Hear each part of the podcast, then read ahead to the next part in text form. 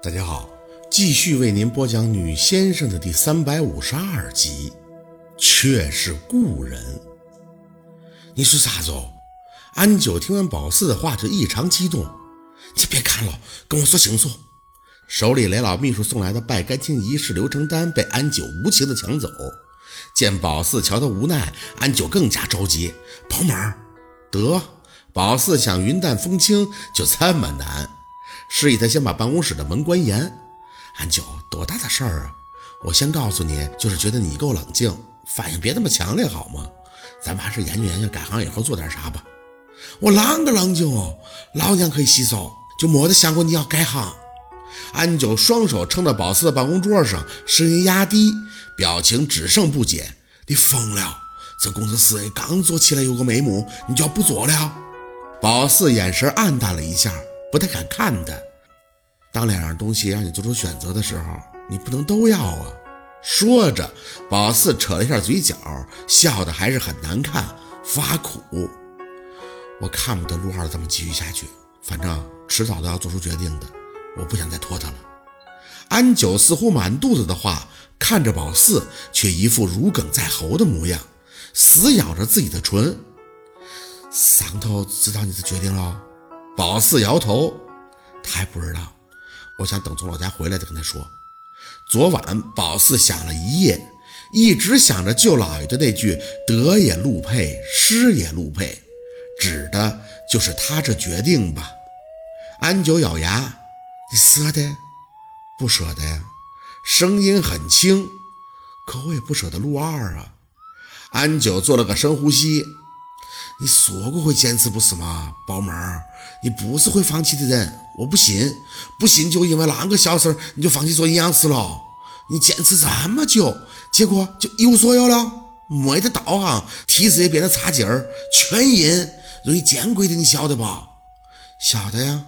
喝下咽，宝四什么不晓得呀？你晓得个惨惨！你是拜了个有钱有势干亲，可是他并不是你自己的噻。我跟你经历过这么多事儿，哪次遇到个邪门事，你不都是很兴奋？是你不想上头心里有刺儿，你想好好的跟他在一起，我理解。那就问问你自己，你想一辈子就这么下去了？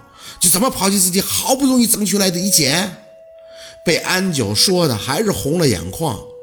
我不想放弃，一丝一毫都不想。但是你要我怎么办呀？宝四看着安九问：“我要怎么办？”摸向自己的心口。我心都不会给我答案了。打从陆二这个问题抛给我以后，这里边就有个天平，哪一个我都不想拿走，哪一个都是我想坚持一辈子的。可就是要你选呀，你就得选。我选了，我选陆佩。我不想他那么辛苦。我走到今天，包括能坐在这办公室里，不都是陆二帮我吗？安九，我爱他，很爱你，懂不懂？安九也有些动容，手贴着自己的额头控制情绪，半晌凑过来，偷偷的，偷偷的行不行？什么偷偷的？我给你找个人，你偷偷的，不可以。宝四打断他的话，绝对不行，不能那么自私。嗯，那上头就是自私了。安九瞪圆了眼，他就能看你功亏一篑？他看不得呀，所以他一直在努力想办法。只是我很清楚，我这情况。破解不了的。宝四说了陆佩的短信，也说了最近和陆二相处时会有摩擦，都是因为这个，不是吗？安九，或许啊，我就成不了个大先生，我也在自欺欺人，就觉得自己差一点儿，只差一点儿，其实差的很多。当年连堂子都差点领不了，这个帮那个帮，我前路都是硬趟出来的，我也累呀。我怕三年、五年、十年，甚至一辈子，我还这样，那我怎么办呀？说到最后，脸颊就湿了。安九有些心疼的过去抱着宝四，轻轻的回了几个字：“知道吗？”头靠在他的胸口，宝四哑着嗓子回：“知道。”一花一世界，一佛一如来。《天龙八部》里有人问段誉。平生之中，在什么地方最逍遥快乐？段誉答道：“枯井底，淤泥处。”因为他在那里找到了真爱。有句话叫做“情饮水饱”，算是矫情，却也是一种心境。跟最爱的人在一起，就得到了爱，仿佛也得到了全世界。宝贝儿啊，你别怪我说话直，有些东西貌似说出来很大无畏、很漂亮，可是我觉得你做不到，你不会放弃的。只不过现在看到上头的举动，我心以后就想得多了。擦了擦宝四脸上的泪，没等宝四继续，安九就扯着嘴角硬笑。你不是办完了感情还回老家吗？有这时间慢慢想，不要觉得头脑一热就发昏，否则你真的到了那一步也是做不到的。说着，他还拍了宝四一下肩膀。我知道我今天什么都没有听到，就只知道你要认个干爹喽。有人可以撑腰，总算是好事儿。咱们先做这个，至于胖的，咱慢慢来。我也不想把这个事儿给小六讲，你以后呢，自己考虑清楚了再说。眼见着他走到门口，回头又对宝四来了一句：“我记得你跟我提过你把你带大的亲人，想想他们会同意你的想法吗？”门被关严，宝四却被安九的几个字穿透了神经，后腰当时就疼得直不起来，伏在桌面上，没出息的泪流如注。宝四最爱的太姥、姥姥、姥爷，你们帮帮宝四吧。惶惶中，还是迎来了拜干亲仪式。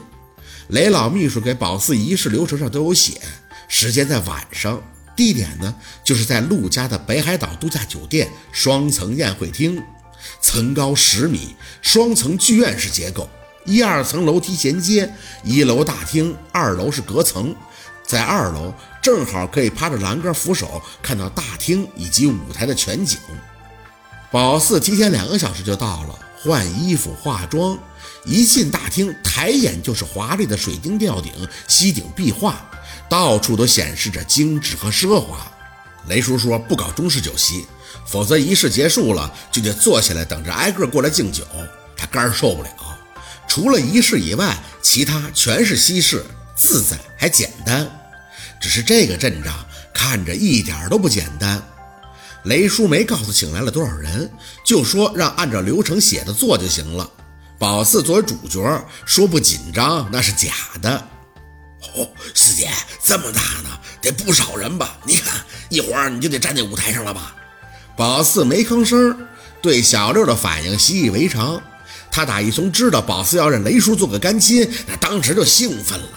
雷叔的社会地位、财富那是一方面，更多的是他本身就喜欢凑热闹，所以这一跟宝四和安九提前到了，就不自觉的挺胸收腹，不停的整理陆佩找人给他加急定做出的一身西装。别说这一合身，那穿的是精神，那小架势拿的也挺足。带着安九直接去了二楼的化妆更衣间，有化妆师早早的在那等了。